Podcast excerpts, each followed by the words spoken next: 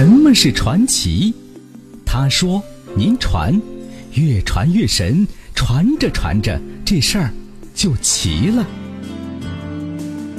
这里是晚星画传奇，欢迎您继续收听。继续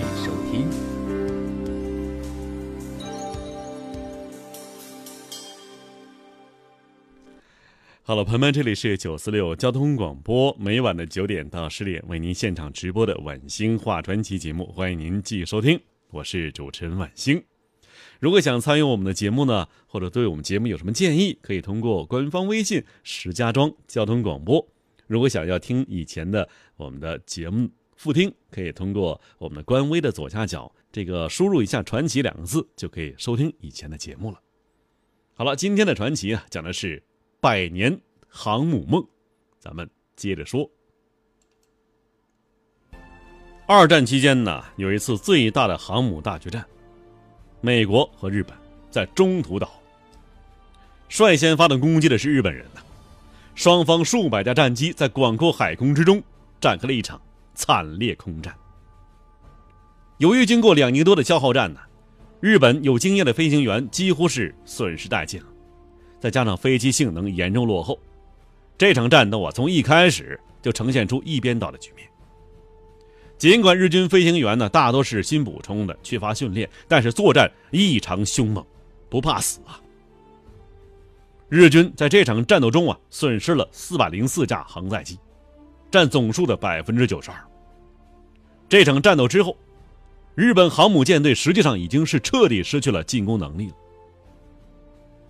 一九四四年十月，美军决定发起菲律宾群岛战役。二十日，美军在莱特湾登陆。日军呢，为了挽回败局，堵上了海军全部家当，派出两支舰队夹击美军。日本人深知啊，失去了攻击能力的航母已经是无法同美国来抗衡了，于是决定采取苦肉计，将仅存的四艘航母。组成诱饵舰队，在小泽治三郎海军中将指挥下，从日本本土南下吕宋岛，企图引诱美国舰队离开莱特湾，掩护战列舰突袭美军登陆部队。以打仗勇猛著称的美第三舰队司令哈尔西上将果然上当了，他命令第三舰队十余艘航母放弃日军战列舰，掉头迎战。日军航母。二十五日，美军航母上起飞五百余架飞机，开始轮番轰炸日军四艘航母。在这场力量悬殊的战斗中啊，日军很快败下阵来。九小时以内，日军四艘航母全部丧身大海。曾经称霸太平洋的日军航母，从此以后是全军覆没。负责攻击莱特湾的日军战列舰呢，在受到美军护航舰的顽强抵抗之后，最终放弃了原计划。美日航母在太平洋上的一系列较量，是世界战争史上绝无仅有的海空大决战。它证明了航空母舰在现代海战中的主宰作用，使人们是彻底放弃了巨舰大炮制胜的传统观念，把目光啊转向这种庞大的战争机器。从而引发了战后各国持续研制和发展航母的局面。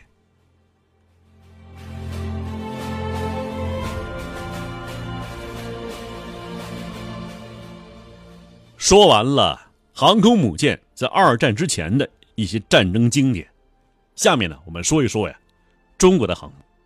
首先说一说一个人物，刘华清上将。刘华清上将啊，曾经是解放军海军司令员呢。今天我们就详细的说一说。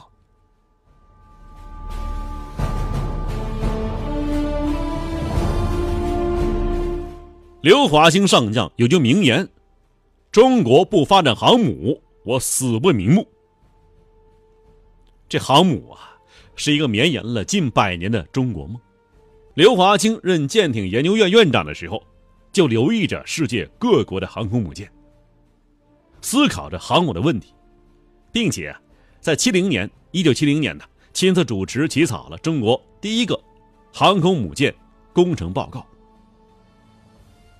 一九七五年九月，刘华清第二次建言造航母，在那篇关于海军装备问题的汇报中，这是一个万言书啊。他向时任中央军委副主席的邓小平大胆陈言，尽早着手研制航空母舰。一九八零年五月十五日，时任解放军副总参谋长的刘华清率团访美，先后参观了 CV 六三小鹰号，还有 CV 六一号突击舰航空母舰。这是中华人民共和国高级军事官员首次登上美国的航空母舰。如果说呀，以往刘华清只是从外围观察。和思考航空问题，那么担任海军司令员之后，航空母舰在心中分量自然呢大不相同了。从一九八三年开始啊，他有条不紊的在海军组织开展了航母的前期论证工作，并定下了航母研制的时间表、战略图。然而，一九八七年二月下旬，却传来了中央军委讨论。全军七五装备发展规划，逆将海军装备发展排在末位，延缓航母发展与新一代核潜艇的研制消息。刘华清听了这个消息，心急如焚呐。他说呀，要让军委总部首长全面了解我们的真实想法。于是他毅然决然的向总参汇报。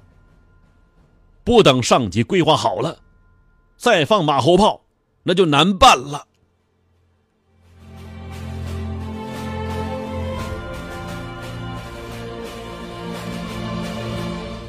三月三十一日，刘华清亲自主持汇报会，并重点围绕海军核心力量建设问题，全盘托出他的思想主张。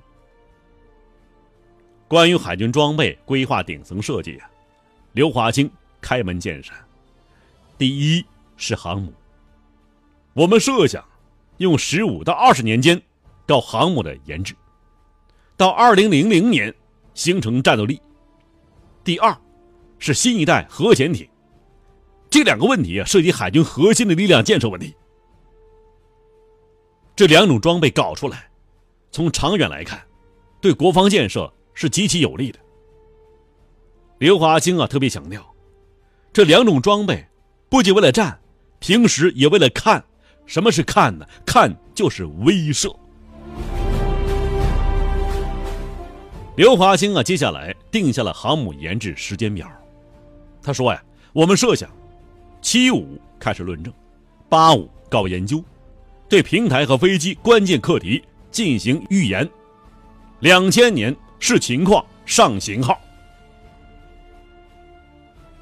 刘华清的汇报啊，在总参国防科工委产生重大反响，并且对中央军委研制制定军队中的长期发展规划形成了直接的影响。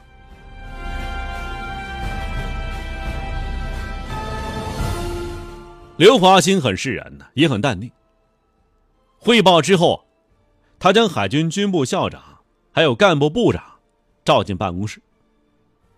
他说呀：“今年秋季，在广州舰艇学院开办一期飞行员舰长班。”刘华清下达指令：“这个班人不在多，十个足矣。关键是综合素质过硬，年轻。”要优中选优，百里挑一。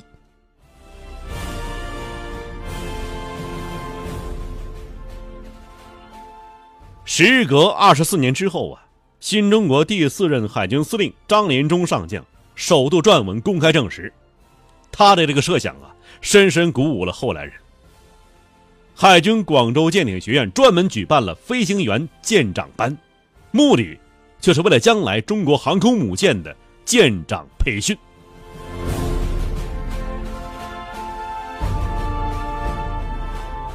刘华清毫不怀疑，如果中国第一艘航空母舰二十年之后如期服役的话，首任舰长乃至航母编队司令将从他们中间遴选，并且获得任命。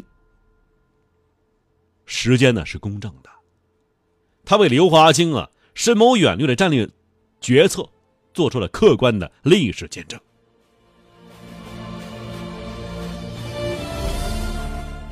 在中央军委任职十年间，特别是担任军委副主席以后，刘华清呢更是矢志不渝的谋划航母建设。作为邓小平亲自点将的国防装备现代化建设的领军主帅，在海军装备发展战略上啊，刘华清对航母情有独钟。他说呀：“如果问我航母和核潜艇以后如何排队，我说。”海军缺少航母，应该是排在先列的。为了推进航母研制进程，刘华清啊做了大量工作。他多次主持召开航母研讨会，领导完成了航母全系统的论证会，批准相关部门领导和专家出国考察，并聘请国外航母专家来华讲学，还引进了部分技术资料。为了掌控航母核心技术啊，他采取多种解决方案，取得了突出成就。为促成航母早日立项建设，他呢在军委高层会议上多次提出建议和意见。刘华清渴望在有生之年见到中国航母服役成军。毋庸讳言呢，未能在军委任期内促成航母立项开工建造。是其漫长的七十载的辉煌军事生涯中留下的最大遗憾。刘华清将军呢，有一个明智誓言：“中国不发展航母，我死不瞑目。”这话已经深深烙进了中华民族的历史记忆中。航母上马，走也放心了。二零零五年春节前夕，已见米寿的刘华清啊，米寿八十八。新闻航母立项，连道三声：“好啊，好啊，好啊！”二零一零年年末，海军机关传来喜讯：即将试航的中国第一艘航母首任舰长已获得中央军委的正式任命。刘华清呢，终于在。握别生命的十字路口，见证了他亲手选拔的、培养的航母舰长登上中国航母指挥台的历史性时刻。二零一一年，人民海军一个崭新的时代——航母时代，拔锚起航了。二零一一年，航母圆梦的刘华清走了，他可以不用汗颜的向老首长邓小平。汇报。